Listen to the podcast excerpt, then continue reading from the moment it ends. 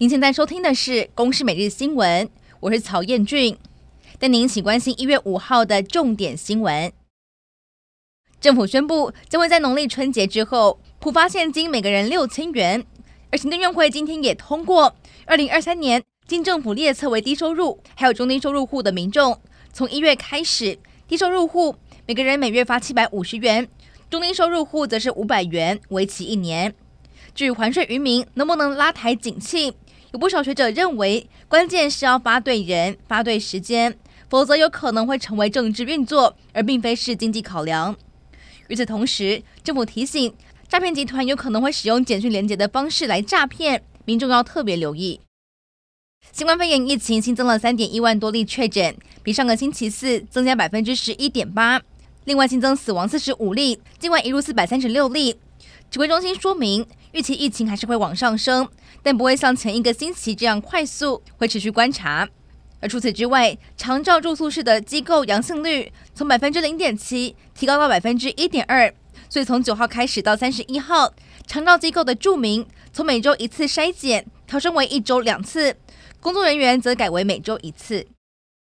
义务役要恢复一年的役期，也让外界关注国防部的准备情况。对于役男月薪，调整到两万六千三百零七元，实领两万零三百二十元。国防部说明，需要先完成入伍训练的八周。除此之外，义务役有机会操作标枪飞弹、刺针飞弹。不过专家就质疑，可能训练不足。国防部回应，标枪飞弹有四周训练时间，也会结合年度的实弹射击训练。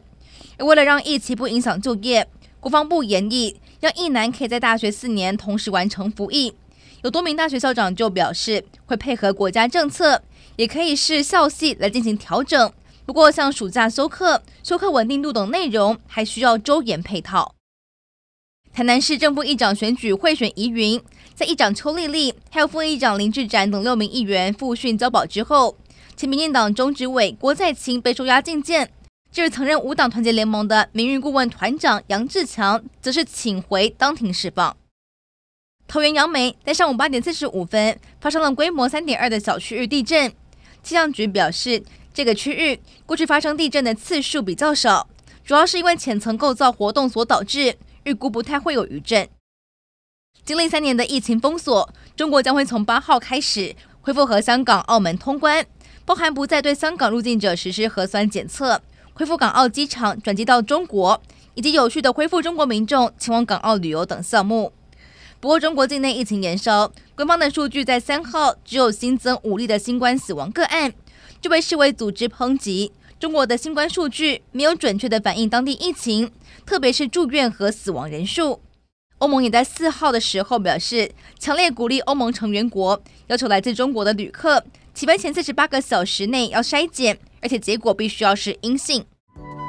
以上内容由公司新闻制作，感谢您的收听。